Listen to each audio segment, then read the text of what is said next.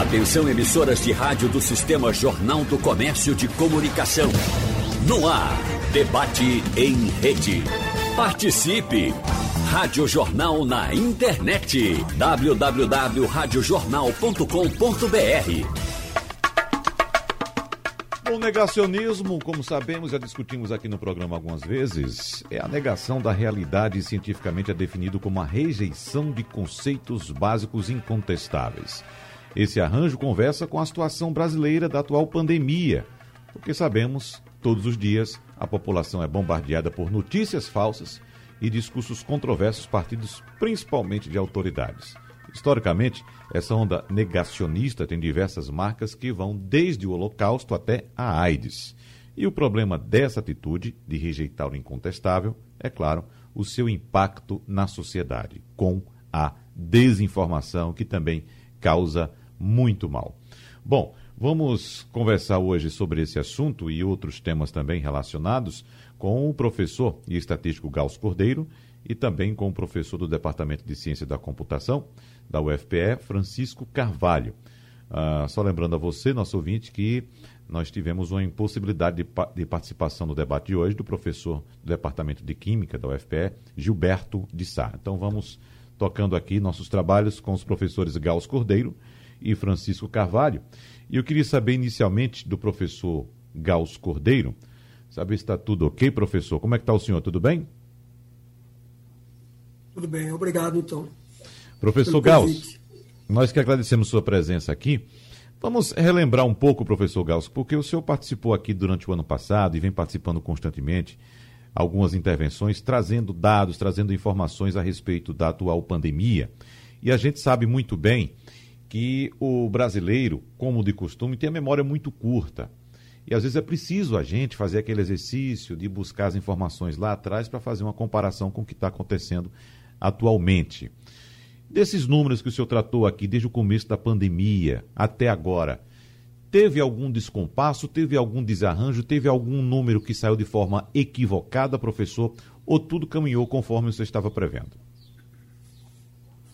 Bom, bom dia a todos, bom dia a seus ouvintes, é, a meu colega da UFPE, professor Francisco Carvalho. Veja, eu me lembro que no dia 8 de setembro, exatamente após aquele feriadão, é, Geraldo Freire me chamou para o, o programa e eu alertei que aquelas aglomerações iriam provocar um aumento acentuado dos casos. Inclusive, muitas pessoas é, enviaram e-mails para mim me criticando que eu estava fazendo terrorismo, inclusive até colegas da, da UFPE. E vocês estão vendo agora a situação de Pernambuco. Né? A situação de Pernambuco é a pior desde o início da pandemia, não só do Pernambuco, mas do Brasil. Estamos totalmente sem controle da pandemia. Claro que em estatística você nunca pode fazer projeções com mais de 15 dias é, mais de um mês por conta de variações inerentes ao processo de, varia, de variabilidade dos dados. Né? As próprias ações governamentais influenciam nas previsões, mas a ciência ela tem um papel extremamente importante, não só no, no, no combate à pandemia, mas em todos os problemas reais da vida. Né? É, Max Planck, que foi um dos grandes desenvolvedores da teoria quântica, ele dizia que real é o que se pode medir e que a ciência é a aproximação progressiva do homem com o mundo real.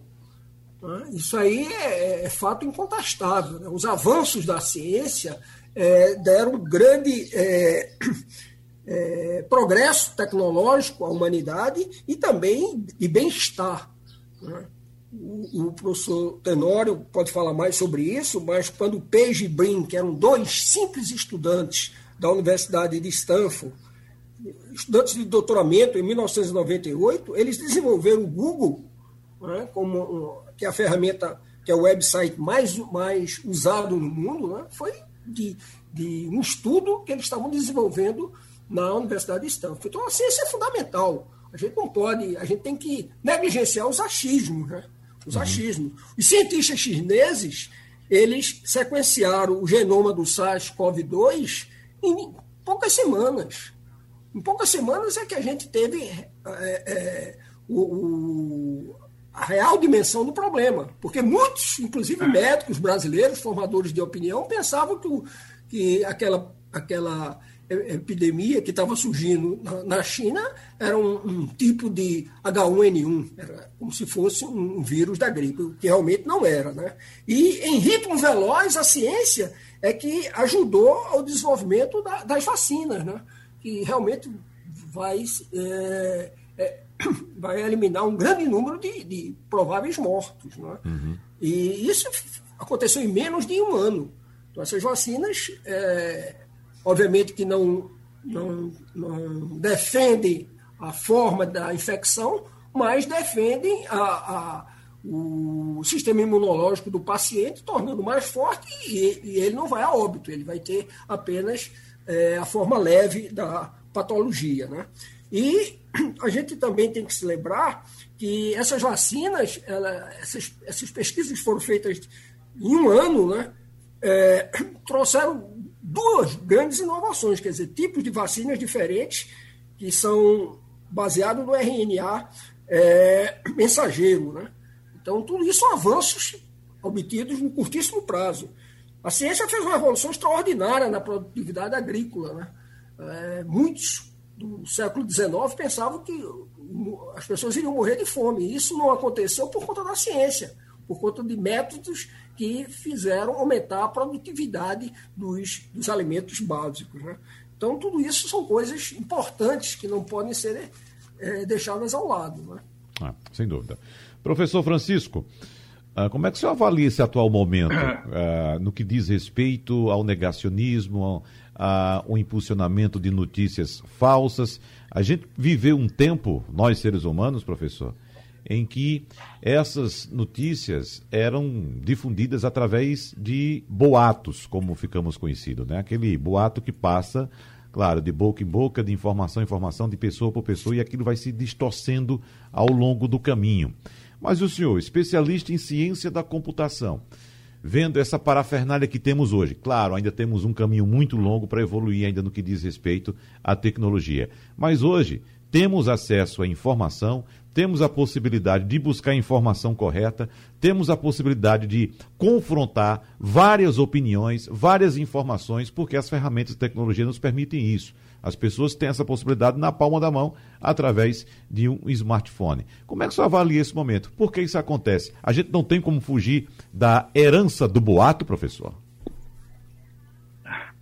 É, bom dia a você, bom dia aos ouvintes da Jornal. Veja bem, as redes sociais foram um progresso incontestável é, para a humanidade, eu considero pelo menos, elas, ao mesmo tempo, potencializaram muito a, digamos assim, a difusão tanto de informações pertinentes e importantes como de falsas informações, né, de é, esse, esse, todo esse negacionismo que a gente observa, por exemplo, na discussão sobre a pandemia, né?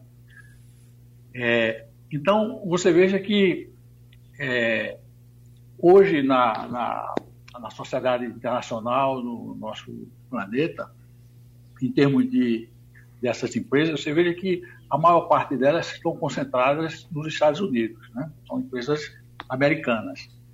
Apenas a China que tem outras alternativas. A China tem o Google, o equivalente do Google, a China tem o equivalente do Facebook, a China tem é, e, e, veja só, o valor dessas redes sociais está exatamente nos dados que elas coletam. Então, são informações quase instantâneas que determinam os humores das populações e são informações estratégicas, tanto para governos nacionais como potências estrangeiras. E elas permitem, por exemplo, essas GAFAs, essas empresas de, de tecnologia americana, elas trabalham em estreita colaboração com o governo americano, né? E isso permite que elas consigam influenciar é, o que acontece em muitos países, como o nosso ou outros países, vários países do mundo, né? Então, veja só, essa é, e as pessoas que, digamos assim, que querem difundir é, falsas é, informações, perceberam rapidamente o valor né, das redes sociais. Então, hoje, você tem uma situação que é, não há uma regulamentação internacional sobre isso. Você veja que agora na eleição americana, a, digamos assim, o Facebook, o Twitter, bom, decidiram unilateralmente bloquear o presidente americano, mas não há uma, uma regulamentação internacional, isso é feito de uma maneira um pouco arbitrária. E é, isso é, potencializa essa, essa, essa difusão de, de, de, de, todas as informações que são incorretas, né, como você falou. Então, veja só, alguns países tentam, por exemplo, colocar uma legislação nacional onde os dados que são colhidos por essas empresas obrigatoriamente têm que ser armazenados em território nacional. Por que isso? Porque, exatamente porque, veja só, o valor dessas informa essas informações tem um valor estratégico muito grande tem uma influência muito grande na população. A circulação de, por exemplo, todo esse, esse movimento de resistência às vacinas, né? Então, isso tem uma influência e principalmente quando é potencializado pelas autoridades. Então, quando nós temos uma autoridade no Brasil que coloca em dúvida né, a eficácia das vacinas, é, que difunde, por exemplo, nós estamos sendo abastecidos basicamente pela, pela vacina chinesa, Coronavac. Uma vacina que a técnica que é usada é mais tradicional, tem uma eficácia de contágio né, menor do que as mais a americana, a Pfizer e tal, mas ao mesmo tempo tem uma eficácia muito importante e muito alta para evitar que você pegue uma forma mais é, grave da doença. Pois bem, essa vacina, ela, é, ela como ela é baseada no, numa abordagem mais tradicional, tudo indica que ela é mais resistente às diversas variações é, que estão surgindo, né? da, da do Covid-19 do que, por exemplo, é, vacinas que foram produzidas com tecnologias mais modernas. Então, veja só, isso teve, teve vários boatos, quer dizer, teve várias afirmações falsas sobre essa vacina, mesmo de autoridades. Não, a vacina não funciona, a vacina vai transformar você em alguma coisa que você não deseja. Então, e isso circula nas redes sociais, você não tem uma, uma, uma, regulamentação muito clara. Por outro lado, as pessoas também não fazem o esforço de se informar, que a informação de qualidade exige esforço, exige que você dedique um pouco do seu tempo. A, todas as atividades que a gente tem de trabalho, de lazer, da família e tal, você também tem que investir para é, ter acesso à informação de qualidade. Então, uhum. tudo isso faz com que hoje é, nós Antigamente, isso como você destacou, né, isso, era, isso era feito através de boatos, boca a boca tal. Então, isso passava um tempo razoável até se difundir. Hoje em dia é praticamente instantâneo, né? Via WhatsApp, via é, redes sociais, o Facebook, via Twitter. Então, é uma situação que é realmente preocupante. É. Você toca num ponto importante também, professor Francisco, que é a questão da regulamentação dessas informações que são publicadas em mídias sociais. E nós não temos essa regulamentação, de fato, há é, ações ah, pontuais da, do Facebook, do Twitter, que retiram alguns posts, inclusive de pessoas importantes né, de, de uh, altos cargos, como por exemplo o presidente da República nos Estados Unidos, aqui no Brasil também já ocorreu. Mas eu vou colocar um ponto aqui para os senhores, os dois, é, debaterem, tanto o professor Gels quanto o professor Francisco, porque temos a questão, eu acho que até mais grave, porque no Brasil hoje, com um número de 246 mil óbitos registrados por causa da Covid-19, a gente sabe que existe um percentual, acredito que não há um levantamento nesse sentido, professor Gauss, existe um percentual de pessoas que foram a óbito porque acreditaram numa informação falsa. Que foram a óbito, a gente tem inclusive relatos, mas são relatos pontuais, de pessoas que se recusaram a buscar um tratamento porque acreditavam que determinado medicamento era suficiente, ele tomaria em casa aquele medicamento e pronto, estava resolvido. E essas pessoas vieram a óbito. Então, é, a situação é muito mais grave porque, repito, nesse número de 246.560 mortos, nós temos pessoas que acreditaram nessas informações e se tivessem adotado a postura correta, acreditado na ciência, talvez não tivessem é, ido a óbito, professores? Começando pelo professor Gauss. É, veja bem, o seu ponto é extremamente importante e eu disse no programa de Geraldo Freire, eu acho que foi em maio, que foi provado né, em pelo menos dois ou três artigos é, distintos que só existe só existia um mecanismo, na realidade só existe um mecanismo de você controlar a pandemia, que é o distanciamento o uso permanente de máscaras e higienização. Isso foi feito, foram feitos alguns estudos, mas três ou quatro estudos desses foram extremamente importantes. E isso é uma verdade científica, não pode ser contestada por nenhum político. Eu disse isso no programa de vocês em maio. Tá então não adianta estar tomando é, remédio sem nenhum tipo de comprovação científica. Por quê? Porque esse, esse vírus ainda persiste um mistério porque ele atinge pessoas de 80 anos e essas pessoas é, têm sintomas leves e outras mais jovens, de 40 anos, com sistema imunológico mais, mais regulado, elas vêm a falecer. Esse vírus ainda tem. Não, é, é não foi estudado é, a, a, a, nível biológico profundo, tá certo? É, essas coisas vão acontecer nos próximos cinco anos. Né? Então, o que as pessoas têm que fazer é proteger.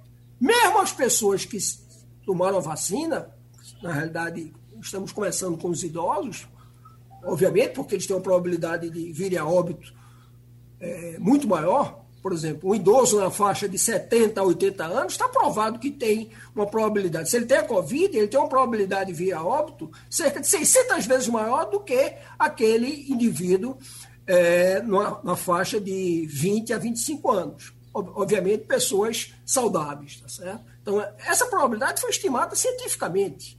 Né? Então, só existe um mecanismo, é esse que já foi provado cientificamente. Tá? Claro que as vacinas, elas protegem o indivíduo no sentido dele ter a forma leve da, da, da doença e, obviamente, ser mais facilmente tratado. já se tem notícias que dos pacientes que foram entubados pela Covid, um quinto ou um quarto deles depois vinha falecer. Da, da, do, quer dizer, eles se recuperam, mas um quinto ou um quarto deles falecem depois por consequências da, provocadas pela Covid. Então são coisas que a gente tem que saber. A vacina realmente ela vai ajudar a reduzir o número de óbitos, em torno agora de 250 mil. Mas para mim não será surpresa se esse número for duplicado até o final do ano. Por conta das aglomerações. Não existe ainda.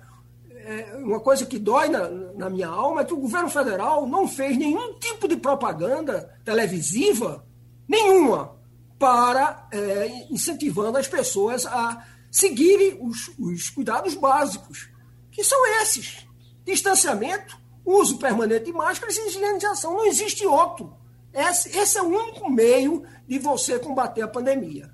Não existe outro. As vacinas realmente elas vão ajudar. Quando 80%, 90% da população estiver vacinada, então é, essa, essa, essas medidas ainda poderão ser relaxadas um pouco. Mas isso vai, dar, vai demorar pelo menos dois anos e meio, no meu entender, por conta do ritmo lento de vacinação e por conta da variedade de cepas que esse vírus está produzindo. Então, não, as pessoas têm que estar atentas a isso. Não houve nenhum tipo, os gestores são culpados. Até o governo estadual não faz ainda uma propaganda televisiva. Ele não fazia Recife, capital do Nordeste, por que não faz uma, uma campanha televisiva obrigando as pessoas?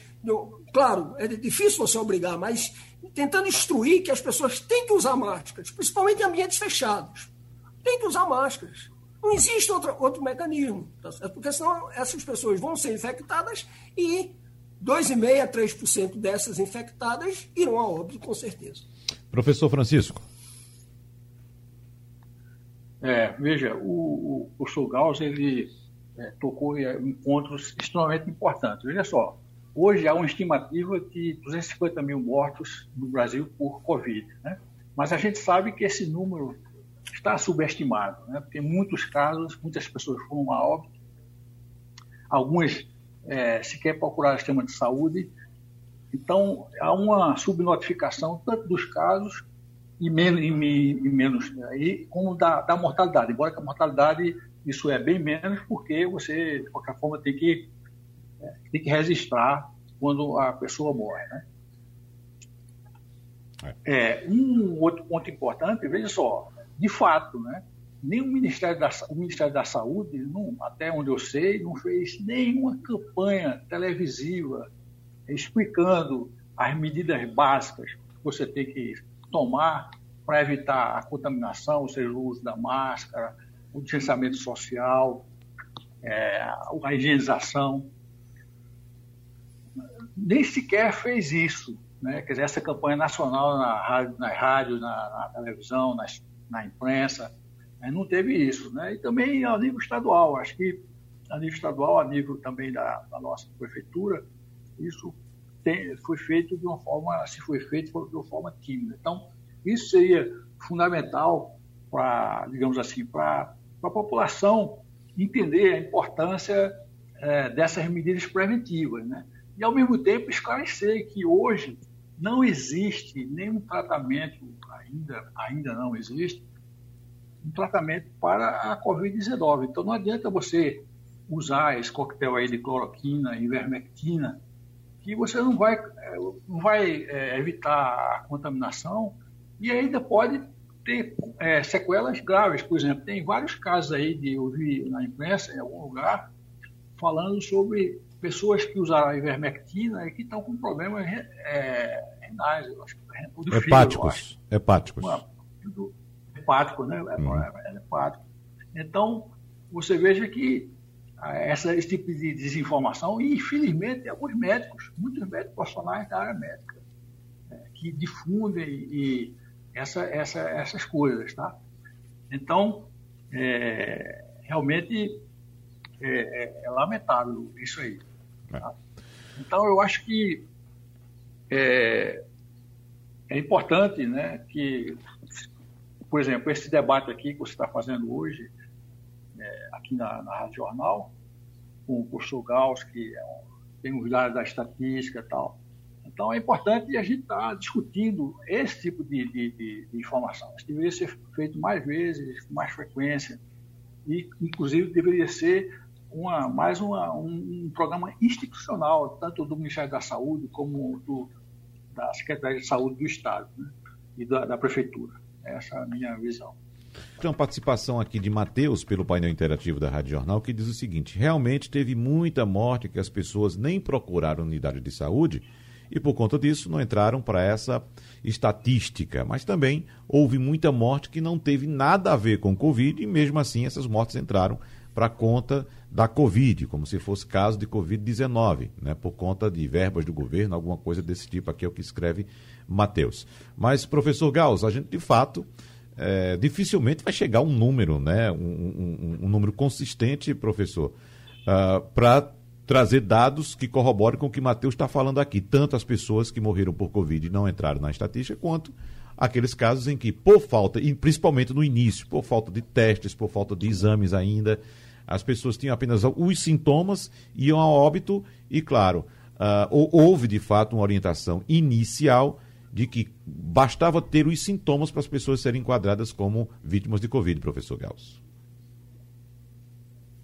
É, o Matheus tem razão. Né? É, há um, uma subnotificação é, de óbitos, né, como o professor Francisco citou, mas há também no início da pandemia houve aquele excesso, que é difícil você estimar. Mas o que eu gostaria de salientar é, muitas pessoas não, não têm ideia de que seja 250 mil óbitos, tá certo? 250 mil óbitos equivale a, nesse período da pandemia, tem mais ou menos 1.200 boines caídos no Brasil. Então não é um número desprezível, tá certo? E fora, é, isso aí são óbitos diretos, confirmados. É? Fora as mortes indiretas, essas são mais difíceis de serem estimadas. Existem alguns estudos, por exemplo, no Reino Unido, que o que, é, o que é a morte indireta? São aquelas pessoas que interromperam seus tratamentos é? de combate, por exemplo, ao câncer, é? com medo do, dos hospitais, obviamente, que é um, um, um, convidário, qualquer hospital é um convidário, é? porque é um ambiente fechado.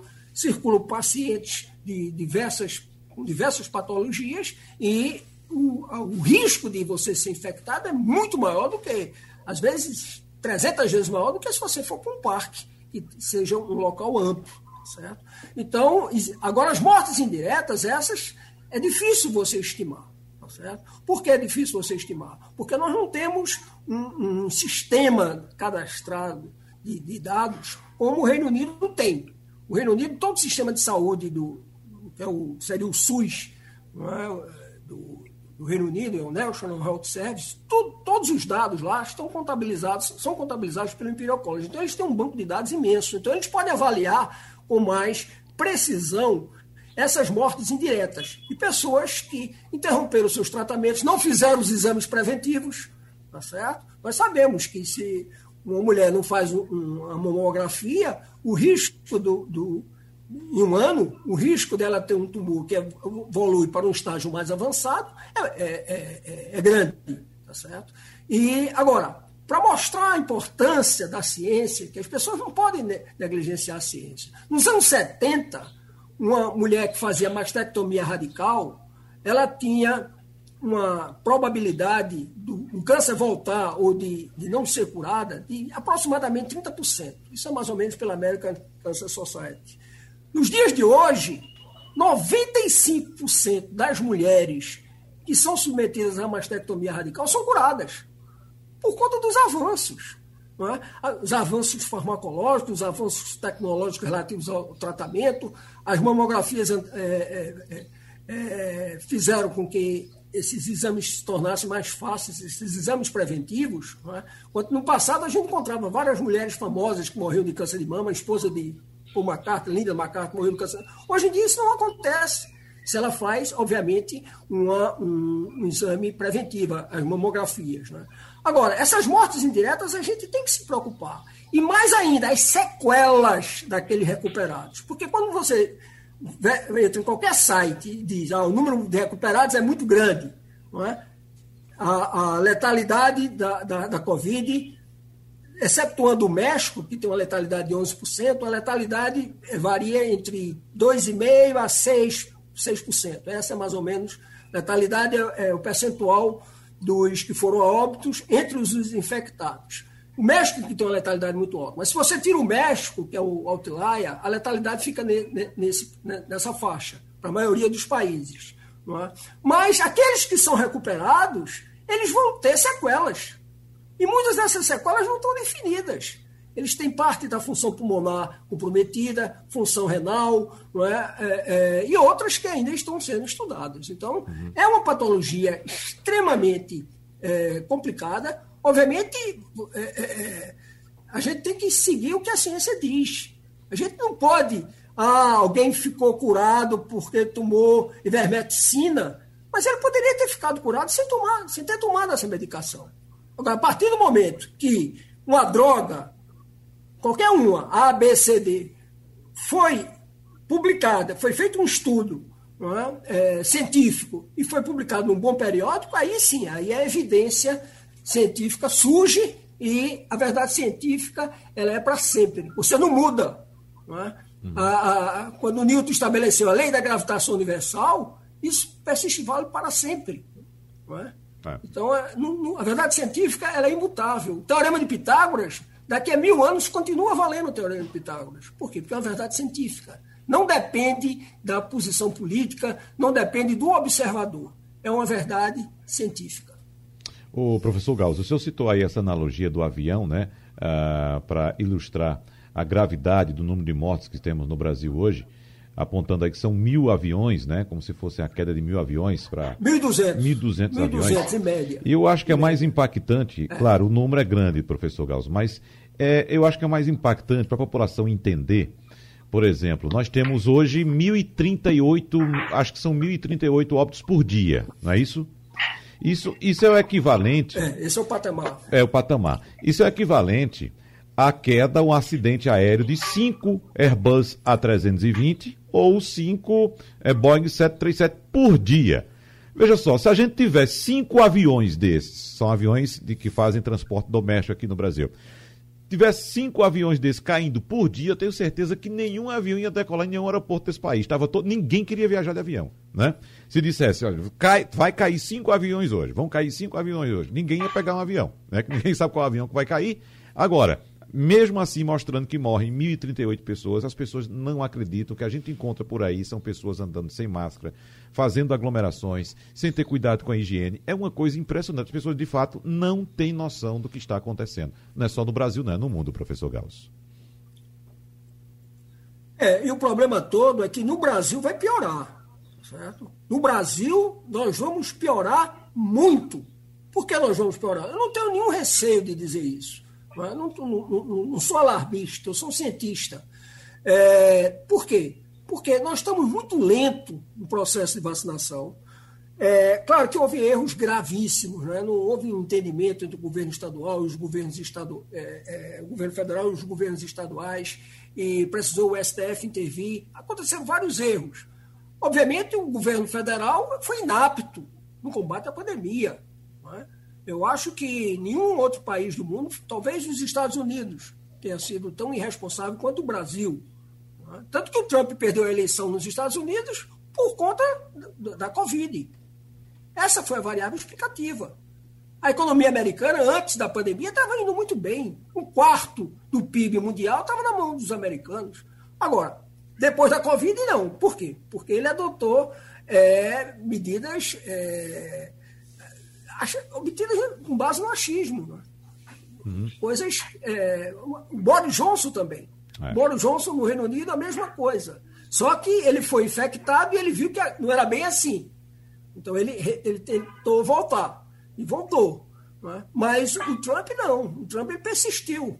É, com, sem uso de máscaras, é? Naquela, naqueles comícios dele, terminou sendo infectado pelo vírus. E qualquer um de nós se não tomarmos medidas preventivas, vamos ser infectados.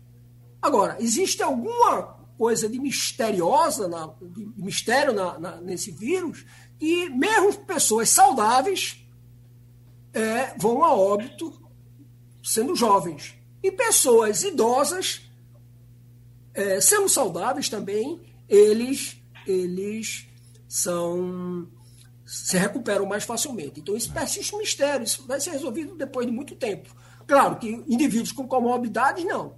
A comorbidade é, induz é, um risco muito maior. Hoje está provado que pelo menos 3, 4% da, das mortes eram de indivíduos que tinham algum tipo de comorbidade, ou seja, 70% a 75%. Isso dados no mundo inteiro. Pelo, é, o maior banco de dados obteve mais ou menos essa previsão. Pelo menos 70% dos indivíduos que faleceram tinham pelo menos um tipo de comorbidade. Professor Francisco, aqui tem a mensagem de Severino, ele está em Souza, na Paraíba, ouvindo a Rádio Jornal pela internet, e diz o seguinte: infelizmente, para muita gente, só campanha educativa não resolve. Tem que aplicar multa e mais outra penalidade cabível para que as pessoas possam, possam se enquadrar e utilizar os, os meios para evitar o, o, contágio com o novo coronavírus.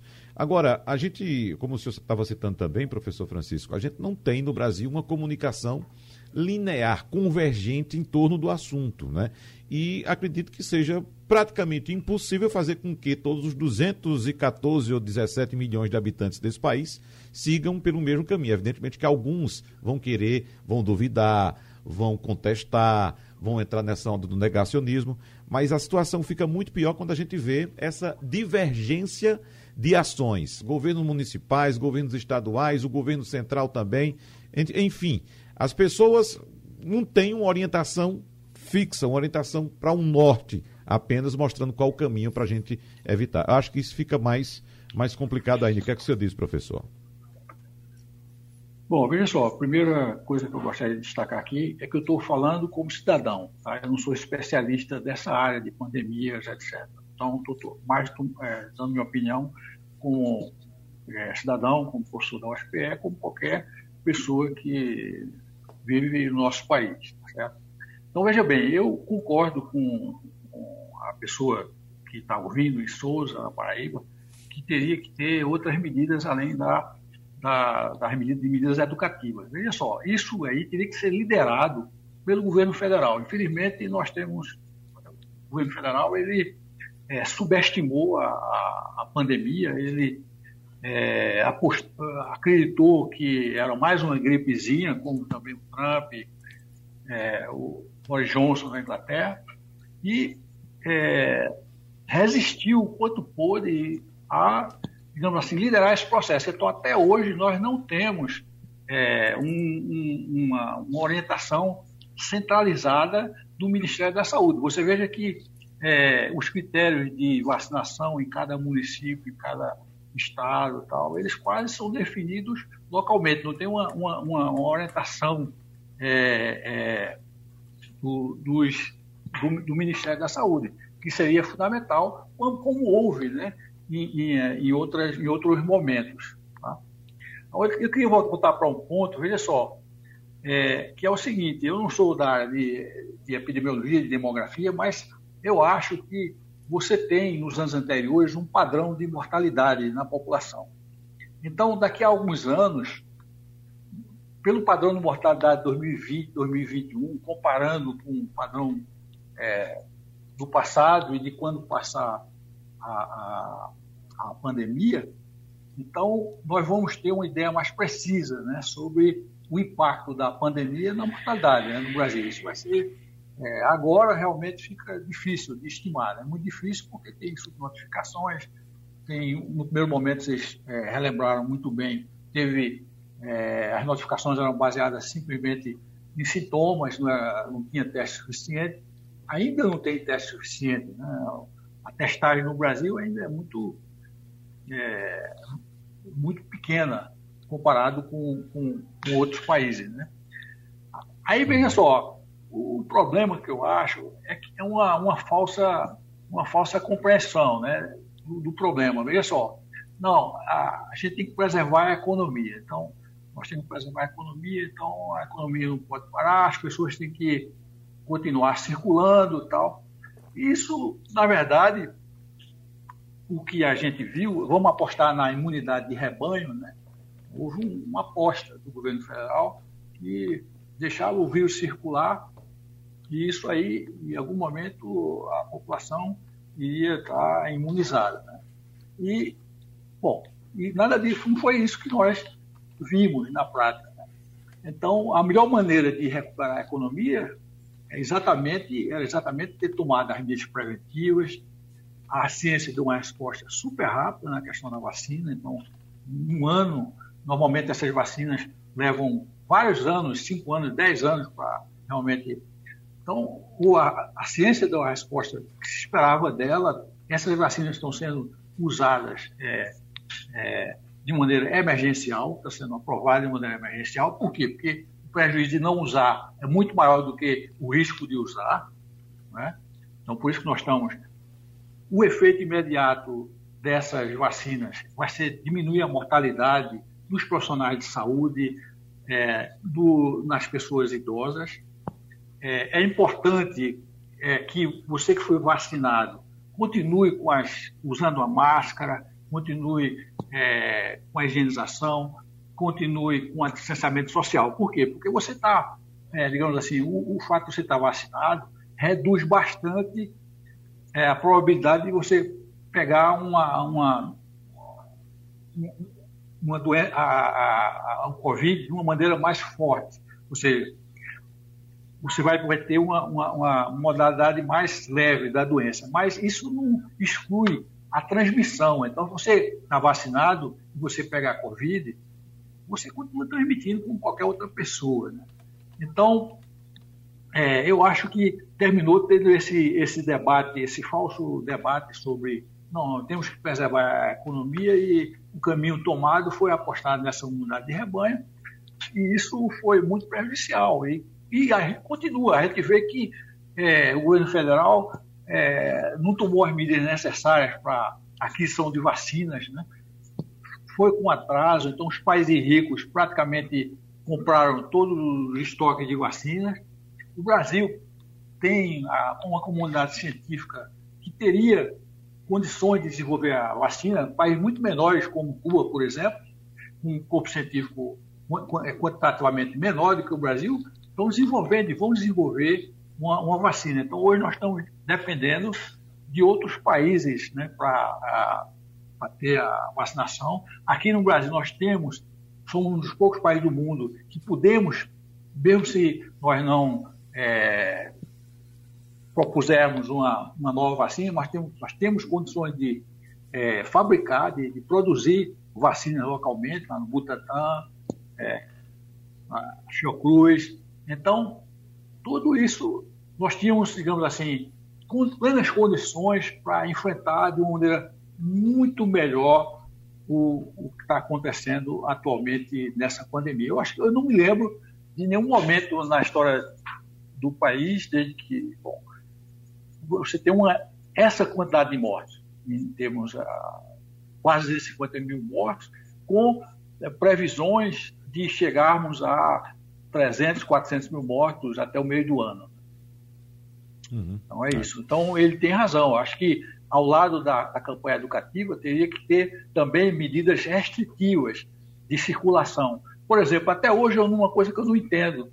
Não houve nada em relação ao transporte público. As pessoas é, tomam os ônibus, os ônibus continuam lotados da mesma maneira como se a gente tivesse numa situação normal. Então, não houve nenhuma é, ação, nem do governo federal, nem do governo estadual, nem do governo municipal, no sentido de regulamentar um pouco o transporte público, orientar as pessoas, fazer uma escala de uso para ir para o trabalho, é, limitar a ocupação. Eu sei que tudo isso tem custo, mas é, é um, tudo na, é uma questão de prioridade, que você coloca como prioridade na vida nacional. Uhum. E é pela internet que chegam aqui as perguntas dos ouvintes. Tem Paulo, por exemplo, de Piedade em Jaboatão, dizendo: Bom dia, o debate está ótimo, muito bom. Glaucio de TGPO diz: Parabéns pelo programa. Acho que existem alguns equívocos uh, cometidos pelos nossos professores. Uh, existe sim uh, muita informação no rádio, na televisão, mas o povo é que é teimoso. Também dizer que algumas pessoas ficam tiveram complicações com essas medicações ah, como foi informado, mas muitas pessoas usaram essas medicações, essas medicações e se deram bem. Bom, o que o professor falou foi, foi é, Glaucio, foi que não há uma comunicação central por parte do governo central orientando as pessoas. Sim, evidentemente você é ouvinte da Rádio Jornal, você já ouviu várias vezes aqui o professor Gauss Cordeiro conversando com a gente, dando entrevistas para a gente. Já, não sei se já ouviu outra vez o professor Francisco Carvalho também, ou se é a primeira vez que ele participa, mas a gente, desde sempre que a gente debate esses assuntos aqui, de todos os sentidos e todos os lados, levando sempre a informação para você. Mas o que os professores falaram foi exatamente a ausência de uma comunicação do poder central, orientando conjuntamente com os estados e com os municípios o, a população em relação ao combate à Covid-19. Bom, mas aproveitando também o professor Francisco Carvalho e o restante do nosso debate, professor, Uh, nós tivemos uma realidade antes da pandemia, estamos vivendo uma realidade durante a pandemia e temos algo que vem pela frente. Do ponto de vista de tecnologia, que é a sua especialidade, nós estamos aguardando uma definição, inclusive em relação ao 5G no Brasil.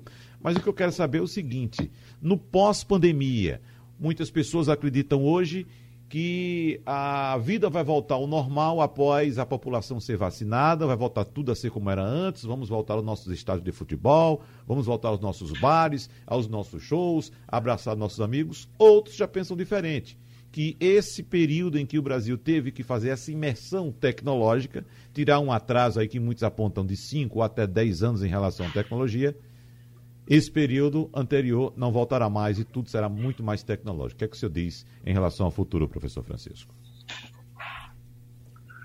Bom, veja, veja só, é, por exemplo, vou começar pela, pela universidade, né, onde, que é o local que eu trabalho. Né?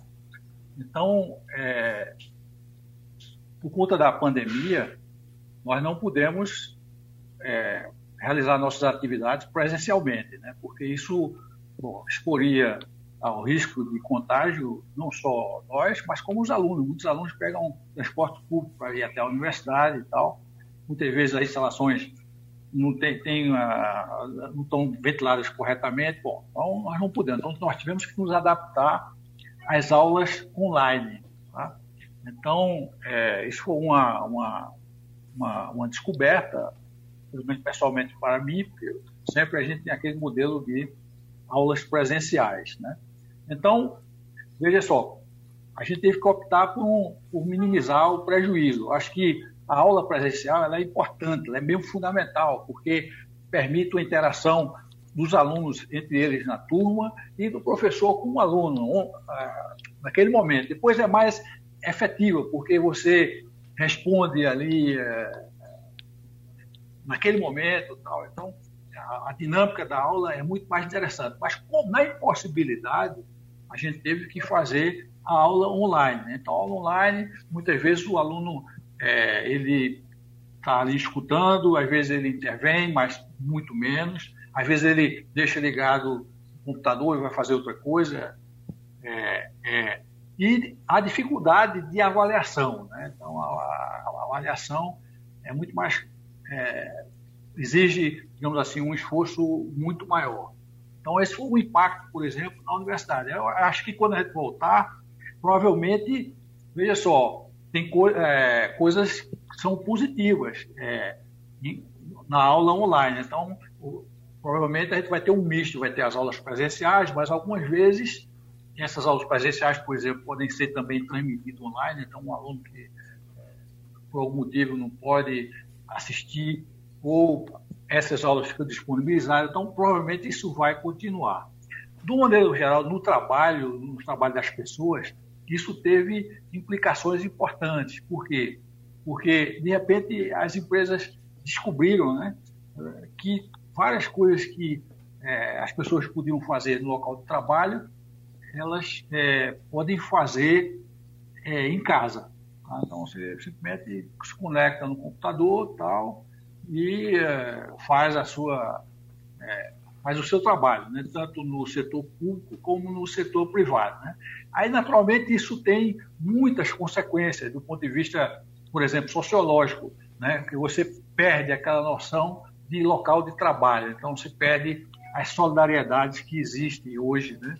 E o aprendizado, as interações mútuas, quando você está num ambiente de trabalho. Então, no, no, trabalho confinado, online, né, essa, essa interação é muito, muito menor. Depois você tem o problema da, da precarização do, da, da, relação de trabalho. Então, de repente, é, você vai ter, vai ter um, existir um, um, um, um tipo de contrato onde você é, você é empresa sozinho, né? Você não tem, é, não tem um sindicato com você, não tem nada disso. Né? Eu tenho é, informações, por exemplo, que as empresas na Europa estão contratando, por exemplo, eles têm escassez nessa área de, de, de tecnologia da informação, então eles já contratam profissionais do, no, no, Brasil, por exemplo, que não podem, que, que não precisam imigrar até o país de origem né, dessas empresas, é uma certa vantagem para eles, quando eles querem, é, digamos assim, é, diminuir o problema de imigração. Mas veja só, mas isso traz vários problemas, né? Quais são os direitos sociais dessas pessoas? Como é que é coletado imposto, os impostos numa atividade que você faz online lá na Alemanha, nos Estados Unidos, você trabalha para eles lá? Isso não passa nem, não é nem isso é contabilizado uhum. de que maneira é, na, na, na vida nacional. Então, tudo isso tem várias implicações. Eu acho que eu, eu, eu acho que muita coisa vai continuar como era antes, naturalmente, mas você vai ter aspectos de mudança, né, que serão também uhum. importantes. Professor Gauss Cordeiro, para a gente encerrar, trabalho, um minuto para o senhor. Uh, nós estamos acompanhando aí medidas restritivas mais severas adotadas em alguns estados, como por exemplo o Ceará, a Bahia, interior de São Paulo, municípios adotando também várias restrições, inclusive Araraquara com um verdadeiro lockdown.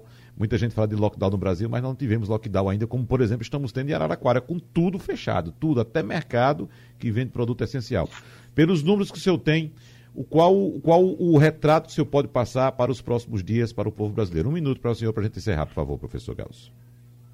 Olha, eu acho que a pandemia ela está crescendo a passos largos. Então a gente tem que tomar agora todas as medidas de proteção. O que está acontecendo em algumas cidades de, do interior de São Paulo, você especificou bem Araraquara, isso poderá acontecer em outras cidades brasileiras, inclusive Recife. Inclusive Recife. Certo? A Bahia já está colocando algumas restrições. E a Bahia foi muito pouco atingida pela Covid, por exemplo, em termos de Pernambuco, se for comparar em termos de Pernambuco, em termos do Ceará.